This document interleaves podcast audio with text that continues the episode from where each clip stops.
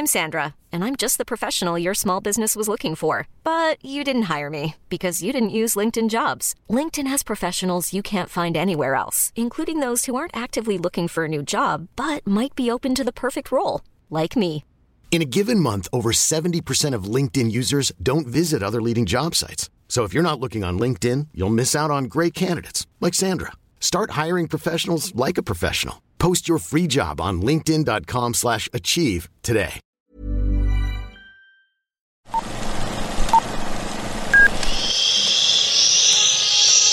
Apaga el celular y guarda silencio durante la función. Hay mucho que ver. 3, 2, 1. Hola amigos de Que Ver 321, yo soy Araceli García y hoy nos acompaña Darío Jasbeck, quien está de estreno porque ya para el momento en el que escuchen este podcast ya van a poder ir a la plataforma Pix a ver esta nueva serie, esta nueva pues versión de La Hora Marcada. Hola Darío. Hola, ¿cómo estás? muy bien, ¿y tú? Oye, pues gracias por, por estar aquí, por invitarme. Y la verdad muy contento porque pues sí, estamos estrenando La Hora Marcada, este, que bueno, tiene algo que ver con la serie que hubo en los 90, pero pues es nueva, es adaptada a lo que es hoy, ¿no? Y es como un poco el terror de hoy en día. Sí, justo como un poco en el mood de este mes, ¿no? Ya, ya casi es Halloween, Día de Muertos. Exacto. Estas historias como de, de miedo. De miedo. y pues primero platícanos tú un poquito como sobre tu episodio, a lo mejor no nos spoiles tanto. Yo le platicaba Darío antes de entrar a, gra- a grabar que me cayó muy mal su personaje, ya ustedes lo verán y ya nos pueden contar, pero cuéntanos un poquito sobre este episodio. Pues bueno, el episodio trata sobre este youtuber que se llama Pipo, que tiene básicamente una especie de. Su show de YouTube es una especie como de. Eh, de bromas pesadas alrededor de un- una máquina de misterios, ¿no? Entonces la gente le escribe y le dice, oye, eh, aquí dicen que es- aparece una niña, entonces van y hacen como todo un show y como que asustan a la gente con una niña cuando ellos como que creen que no existen. Sin embargo, tienen un lugar al que tienen que ir, que los invitan, donde está la bestia y donde hay una especie como de animal que se come a los otros animales de ganado. Y bueno, van Muy para como allá. chupacabras, ¿no? Como una especie de chupacabras o lobo. Mm. Muy raro. Y ellos van con el afán pues de hacerse una burla de, de- de la gente del pueblo. Y bueno, no les puedo contar más porque No creo que tienen que ver el episodio. De repente me recordó como un poco esta vibra como de Midsommar, no sé por qué. Sí, sí, sí, tiene algo como muy de Midsommar. Tiene algo de... No voy a decir qué película mexicana clásica porque... Mm, porque ahí vamos a spoiler al final. Sí, vamos a spoiler al final, entonces mejor eh, véanla. Sí, tiene algo que ver que Mid- de Midsommar, tiene algo que ver como con Scooby-Doo. ¿no? Como tiene la máquina de misterio. Este, o sea, creo que tiene como varios elementos que uno va a poder reconocer, pero bueno, el principal no les voy a poder decir cuál es. Oye, ¿y tú llegaste a ver esta pues eh, serie de finales de los 80 me parece, que creo que fue como muy pues emblemática de la pantalla nacional. Sí. En lo personal yo no la había visto. Este, ya entré a, a ver como en internet algunos Hay algunos, episodios. sí. Ajá. ¿Tú qué tanto conocías?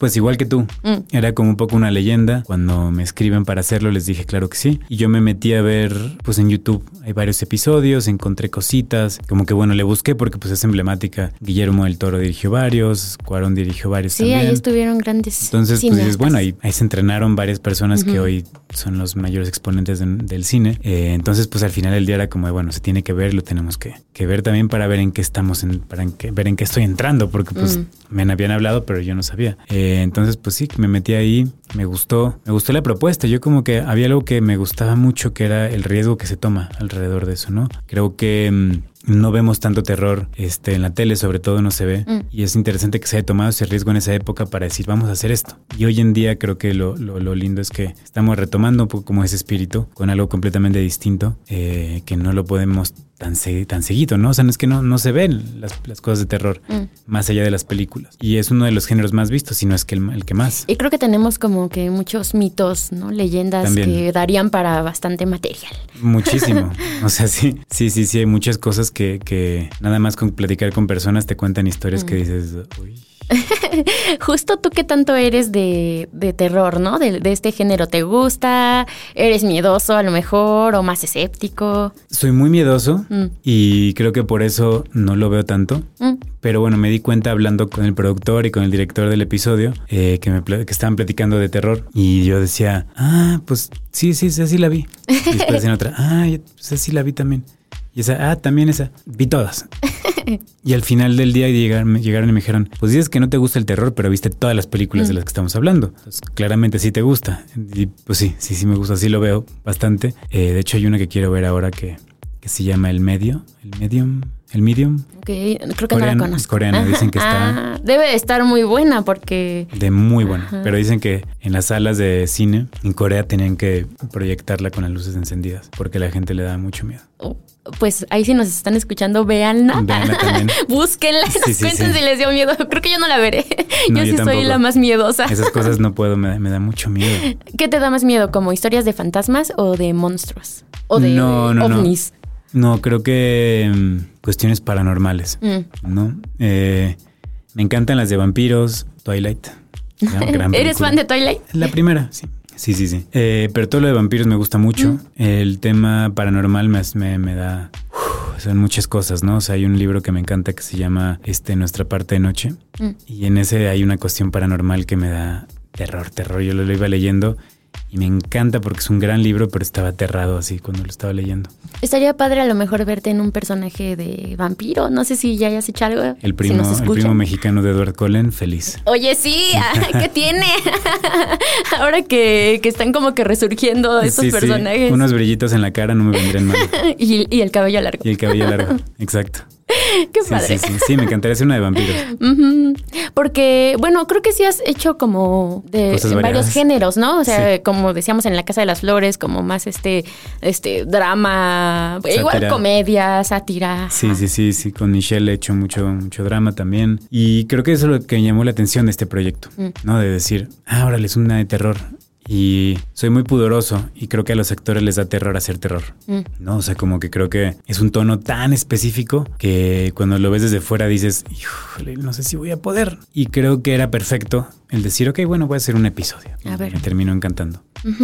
Y Creo que quedó muy bien el episodio, además me gusta. Sí, la verdad es que sí. Y aquí un pequeño spoiler para nuestros oyentes. Creo que algo que a mí me, me gustó como de este giro que tiene la historia es que al final el terror está como en las mismas personas, ¿no? O sea, en realidad uno esperaba un spoiler, amigos, sí, sí, sí. un monstruo, ¿no? Y, y en realidad es, es la gente de este pueblo. Sí. Creo, eh, creo que para mí eso es lo que más me, me causa como que ese miedo. Pues es que hay que tenerle más terror a los vivos que a los muertos, como dicen. Creo que habla mucho de eso, ¿no? Como que a mí, a mí me da más miedo una persona que un fantasma. Porque la persona creo que es más impredecible que las personas. Creo que hay algo que, que sí, el terror psicológico es mucho más duro que el terror, terror, ¿no? Como Mm. más en un género clásico. Este, y creo que esta película va, digo, la, la serie, perdón, va por un camino, digo, el episodio sobre todo porque cada episodio es distinto, entonces no sé, los, no son los otros, no los he visto. Mm. Pero creo que este episodio va por un camino donde piensas que va a ir por una cuestión muy clásica. Y tiene varios elementos del terror clásico que sin embargo tienen este giro. Y se va para otro lado. Y en realidad dicen, no, no, no, el terror está en otro lado. Y eso se me hizo muy interesante. Y ahora que en este episodio ya te vimos como, como dices, como youtuber, ¿no? Como más en esta onda influencer. Hola amigos. Sí. ¿Te animarías a lo mejor? O no sé si tú qué tanto, a lo mejor en tus redes eres este así. Eh, yo soy muy penoso Mm. en las redes. Me da como un poquito de, de pudor hablar a cámara. Este, no sé, siento como que, que no, no, no sé, no sé por qué no, no me veo ahí. Y también porque creo que me tomo mucho las redes sociales con sentido del humor. Mm. Y creo que para ser youtuber tienes que tener, creo que cierta seriedad en la forma en la que lo haces.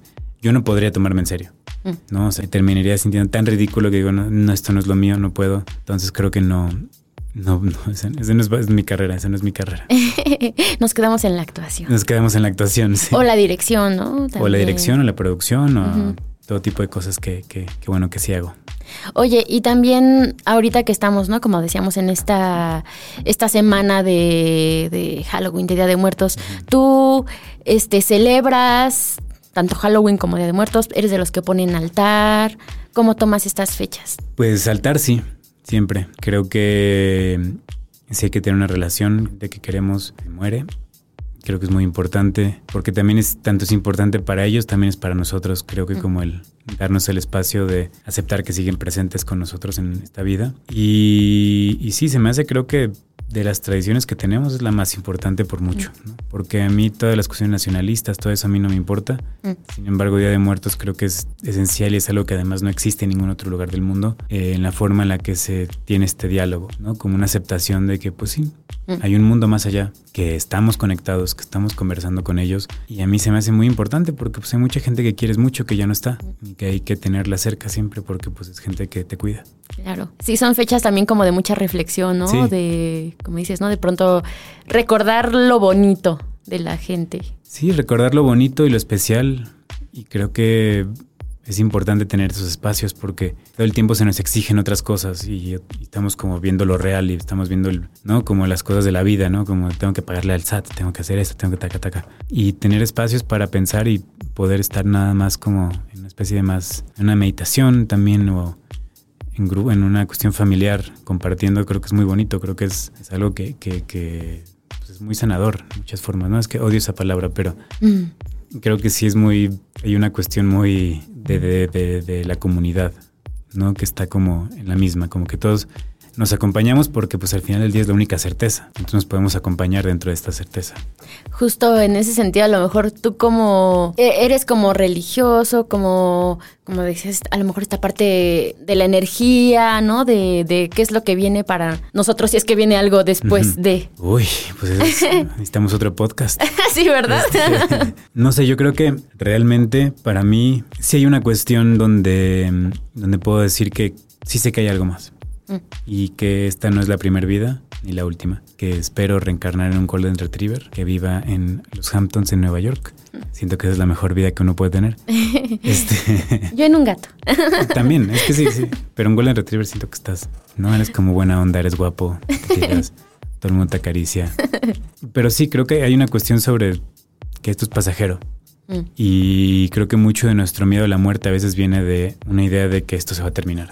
Mm. Cuando entiendes que nada más es una experiencia más la muerte, creo que te libera mucho a entender que hay mucho más allá, que vendrán cosas y que nada más es una experiencia, es un paso. Entonces, creo que para mí es vivir mucho en esa, con esa conciencia y con esa cuestión, creo que, que tampoco hay que tenerle miedo a esa cuestión desconocida, ¿no? Mm. Que es justo lo que estamos hablando, que tal vez estamos conectados con las personas que ya no están, que nos quieren, que las podemos sentir a veces, hay veces que se sienten presencias, eh, a veces que te visitan en sueños, Mm. y creo que pues sí hay que tener como esa, esa apertura y no tenerle miedo. Creo que otra vez hay que tenerle más miedo a la gente viva que a los que ya no están. Claro. También estaba viendo que, pues, eh, has tenido igual varios estrenos, ¿no? Vi que este año, no sé si ya salió en salas o apenas va a salir, pero que estuviste en Pet Shop Days, eh, con un elenco también bastante, pues, fuerte. Sí.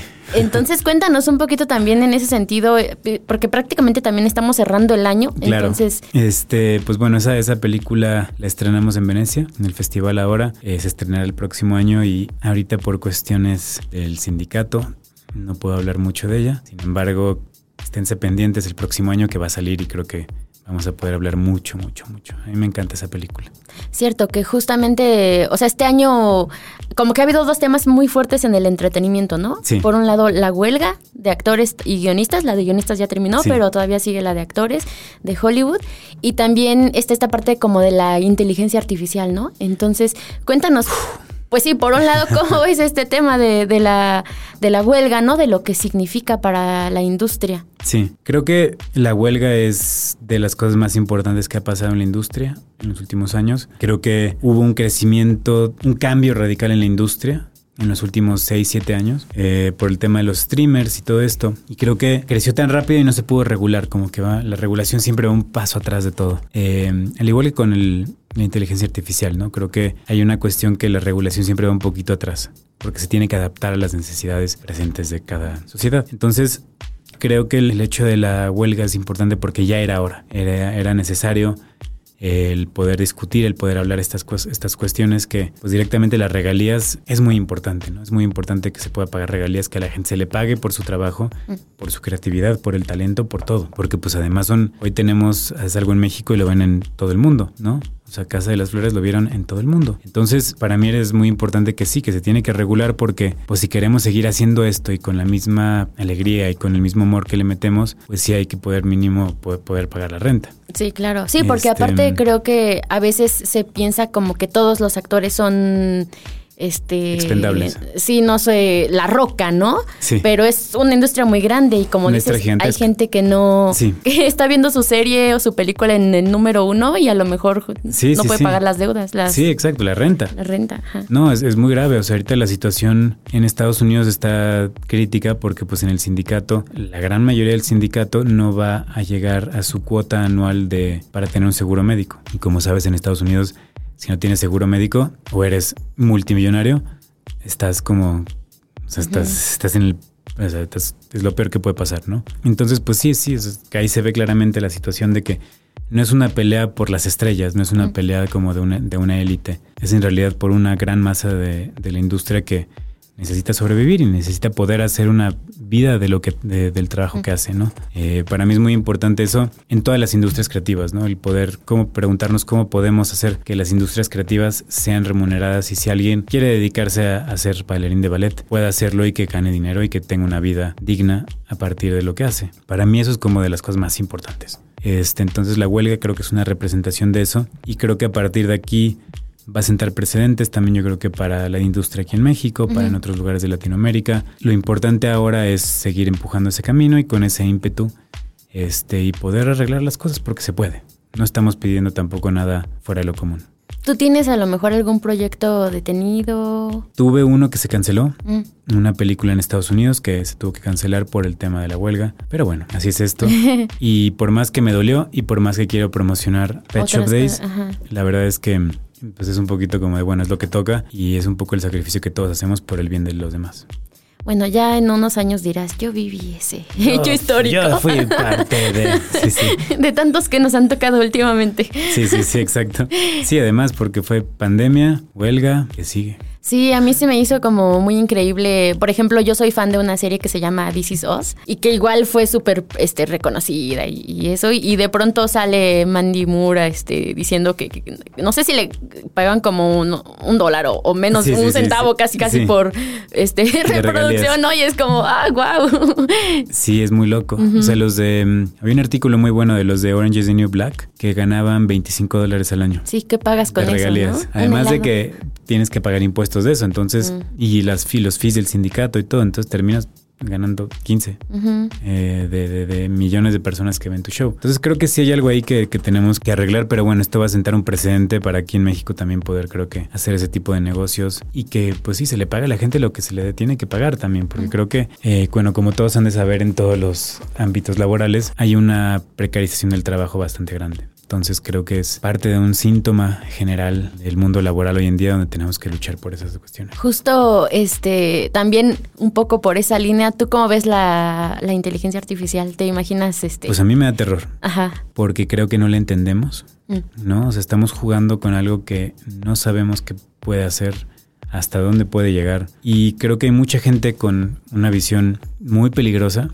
em, ¿no? Que se me, parece mucho como esta visión muy capitalista, pero ya un capitalismo que hoy en día ya no lo puedes ver de esa manera porque ya nos, ya nos dimos cuenta que ese capitalismo no sirve y estamos donde estamos gracias a esta cuestión como rapaz. Y creo que hay mucha gente que lo ve de esa manera, ¿no? Como de, ay, sí, claro, vamos a poder como facilitar y vas a poder tener una empresa de tres personas nada más porque todo lo demás es inteligencia artificial y van a poder hacer películas y van a poder hacer esto y tal. Y dices, oye, no, pero pues hay cantidad de gente que va a perder su trabajo. Ajá, que de por sí, como dices, ¿no? Este, está mal pagado o no hay trabajo sí.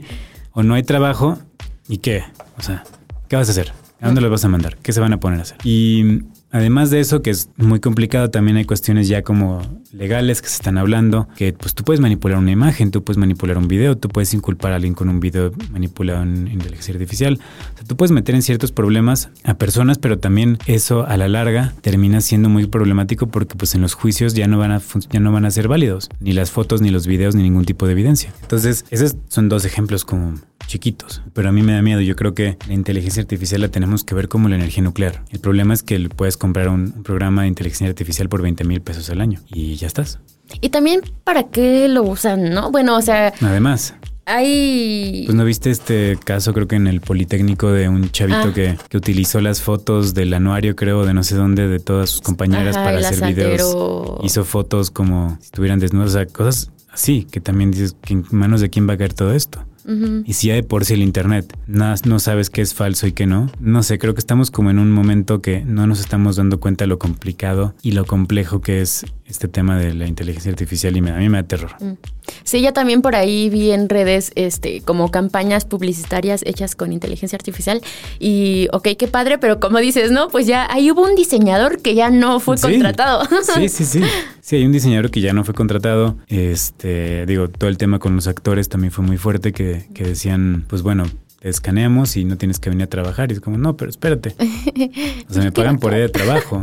Ajá. Eh, o- o- y que todo va para allá un poquito, ¿no? O sea, un poquito como diciendo, bueno, pues alguien, o sea, una inteligencia artificial puede hacer un guion. O sea, da miedo. Da miedo porque hay gente que lo ve como un beneficio, ¿no? Más allá de una cuestión filosófica complicada. También eh, en otros temas menos turbios, Sí. pensemos en cosas bonitas. Eh, me preguntaba también, este, no sé, cómo, cómo ves tu carrera, ¿no? Como, como actualmente. Ya tienes varios años en la industria Sí. y también pues vienes de una familia pues bastante reconocida, ¿no? En el, en el medio, en tanto la parte actoral como dirección. Sí. ¿Cómo, ¿Cómo ves ahorita a lo mejor lo que está haciendo Darío y, y tal vez qué te gustaría, este, qué planes Pues, tienes? Creo que ahorita puedo decir que eh, si lo ponemos en términos de comida, que me gusta hablar de comida. Hablemos eh, de comida. Ya, ya sé, mm, creo que el, el- ya terminó la, ya terminaron las entradas y ahora vamos al plato fuerte. Este, ok. Sí, sí lo pongo en cierta manera, creo que esa es la, la mejor forma de explicarlo, ¿no? Creo que he ido creciendo, aprendiendo, viendo y ahora creo que digo, ok, en todos los ámbitos, ¿eh? como actor, como productor, eh, me siento ahora creo que con el poder, el conocimiento y el- lo más importante es que me siento con el poder de disfrutar, de poder disfrutar mi trabajo y lo que estoy haciendo y lo que viene desde un punto no de, no de tener miedo o no de ser demasiado como hambriento, creo que sé muy bien ahora cómo van a ir yendo las cosas y las estoy modificando para que vayan hacia allá. Creo que es una cuestión de claridad. Eh, no sé si es madurez, Mm. supongo. Eh, espero. Si no, tendré que hablar con mi terapeuta. Eh, pero creo que sí hay algo que de- donde me siento listo ahorita para decir, órale, va. Vamos así, con todo, aplanadora.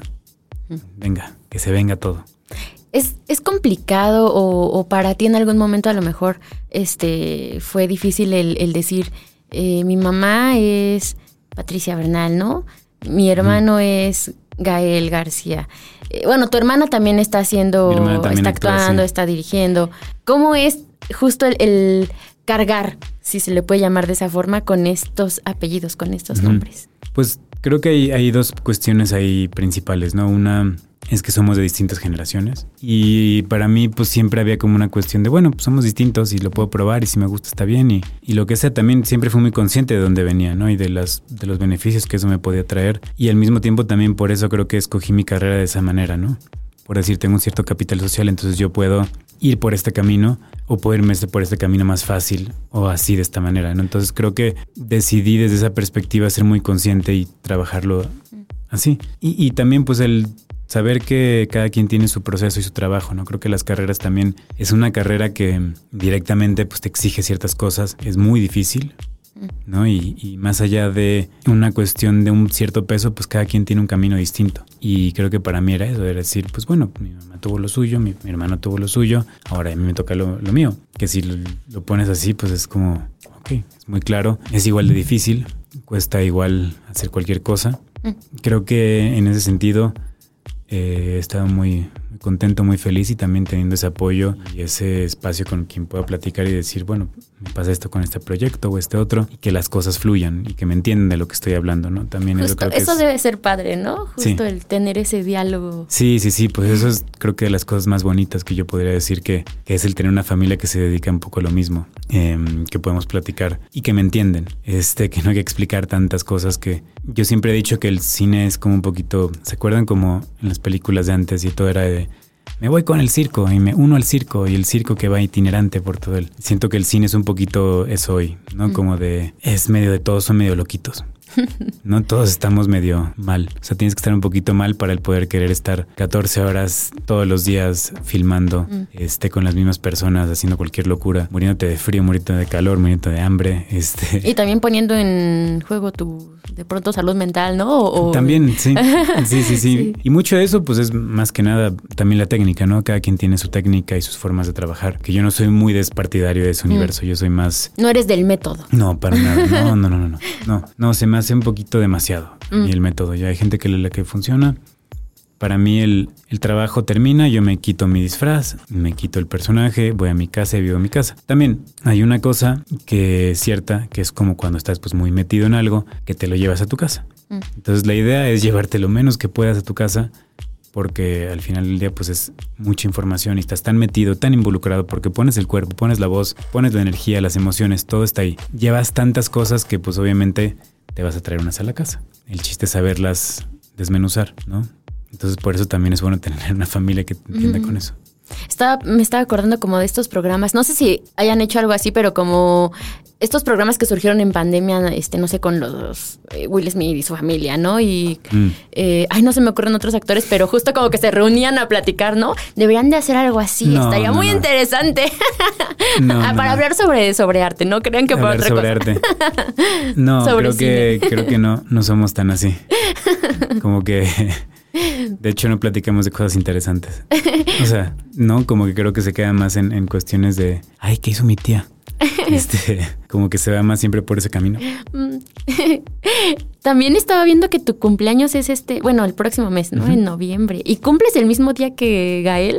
¿Cómo es eso? Qué padre, ¿no? Se me hace como que... Pues muy divertido porque, mm, pues sí, nos llevamos 12 años Mm. eh, exactos. Cómo es curiosa la vida. Es curiosa la vida, muy curiosa. Eh, pero bueno, creo que hay algo muy, muy divertido de tener eso porque pues desde chiquito siempre tenía varias celebraciones, ¿no? Mm. Este, sobre todo cuando ya tenía como más adolescente, pues me tocaba celebrar con mis amigos, celebrar con mis papás y celebrar con mi hermano Mm. y sus amigos. Entonces pues tenía tres fiestas. Hoy en día ya creo que nada más son dos, tal vez es con mis papás, con mi hermano hago, o sea, si estamos eh, juntos hacemos algo. Mm. Entonces espero organizar una buena fiesta este año. Pero ya, ya, ya se, es que ya se terminó el año también. Esto, Ya. Qué miedo. Se acabó bien Muy rápido. Pero muy rápido, ¿no? Siento que este año se pasó especialmente. sí, tal vez como ya estamos fuera como de, de todo esto de la pandemia, Sí. tal vez por eso se fue más rápido. Sí, sí, sí. Sí, pero yo lo sentí. Enero se sintió como que no terminaba Mm. y de repente fue como octubre. Sí. Muy bien. Oye, pues me da mucho gusto conocer un poco más de ti. Igual nos dijiste, de cierto, que te gustaba hablar de comida. Estaría padre verte en un show de comida o en Masterchef, tal vez. Masterchef, no. no. Cocino bien, ¿eh? ¿Sí? Sí. Ve, Me ganarías. encanta hablar de comida. Soy muy competitivo, entonces seguramente sí ganaría. No. Confirmo. Confirmo. Me sale muy bien el corte Juliana. Ah, mira. Ese sí lo ubico. Sí. Perfecto. Oye, pues para que vayamos, este, más o menos como ya cerrando. No sé, a lo mejor actoralmente en esta serie, en este episodio de La Hora Marcada, ¿qué, qué es lo que te llevas, no? ¿Qué, qué reto tal vez? Pues creo que el reto de, de- primero, el más simple, creo que es el seguir tomando retos, digo, sí, seguir tomando riesgos de esta manera como decir, ok, vamos a algo de terror, órale va, con un director que es su primer proyecto, que me gusta cómo platica lo que quiere hacer. Em, creo que hay algo ahí en esa frescura también que es linda eh, y otras cuestiones que creo que podemos seguir creciendo, pues son varias, ¿no? O sea, sí me gustaría tal vez algo de terror más grande. Creo que pues es como ver mucho esa parte del crecimiento, ¿no? Yo siempre soy, veo mis proyectos una vez, veo lo que tengo que aprender, lo aprendo y me voy. Y es como de, bueno, ya quedó. ¿no? O sea, ir creciendo, ir mejorando, ir como trabajando un poco, el, el- el- pues afilando el cuchillo, ¿no? Se podría decir. ¿Este episodio ya lo viste completo? Sí. Ah, ¿qué te pareció? ¿Te juzgaste mucho o...? No, no, la pasé muy bien. Estuvo bueno, ¿eh? Sí, sí, sí, la verdad es que creo que lo disfruté un montón. ¿No te caíste gordo? Sí, pero hay que caer, o sea, era, Es era- parte de- era el personaje, tenía que caer un poco gordo, ¿no? El problema fue que pues no era un poco más larga, entonces no te Mm. podías relacionar que tal vez el personaje, no sé, tenía una familia problema, abusiva, no sé, quién sabes. Entonces creo que sí, hay, hay una cosa ahí como del, del, que bueno, que lo disfruté mucho y que también ha sido un proceso aprender a que me gusten las cosas que yo hago, ¿no? Porque pues siempre era muy juzgón de, uy, me veo mal, uy, no, qué Mm. feo hablo, uf, no, qué espanto. Esta escena, uy, nos cogieron la peor toma y intentar de verlo ya como un poco más en global. ¿no? Mm. Y creo que sí, sí, sí, a mí me gustó mucho el episodio, entonces yo creo que los que están escuchando esto los, les recomiendo ir a verlo, echarle un ojito. Ya pueden este, verlo en VIX. Sí, exacto. Perfecto. Oye, pues me dio gusto platicar contigo, conocerte más a fondo. Esperemos que pues ya cuando termine la huelga podamos platicar sobre otros proyectos Sí, y, sí, sí. y pues que vengan más, ¿no? Para, para ti. Para Ah, no, año. vendrán, vendrán muchos, muchos y ya nos sentaremos a platicar aquí cuando quieras. Muy bien, pues muchas, gracias, A Darío. ti, gracias. Esto fue Que Ver 321. Recuerden que nos pueden escuchar en todas las plataformas. Estamos en Spotify, Google Podcast, Apple Podcast. Y le agradecemos a Deyanira Castillo porque es la encargada de editar este audio. Nos escuchamos la próxima semana.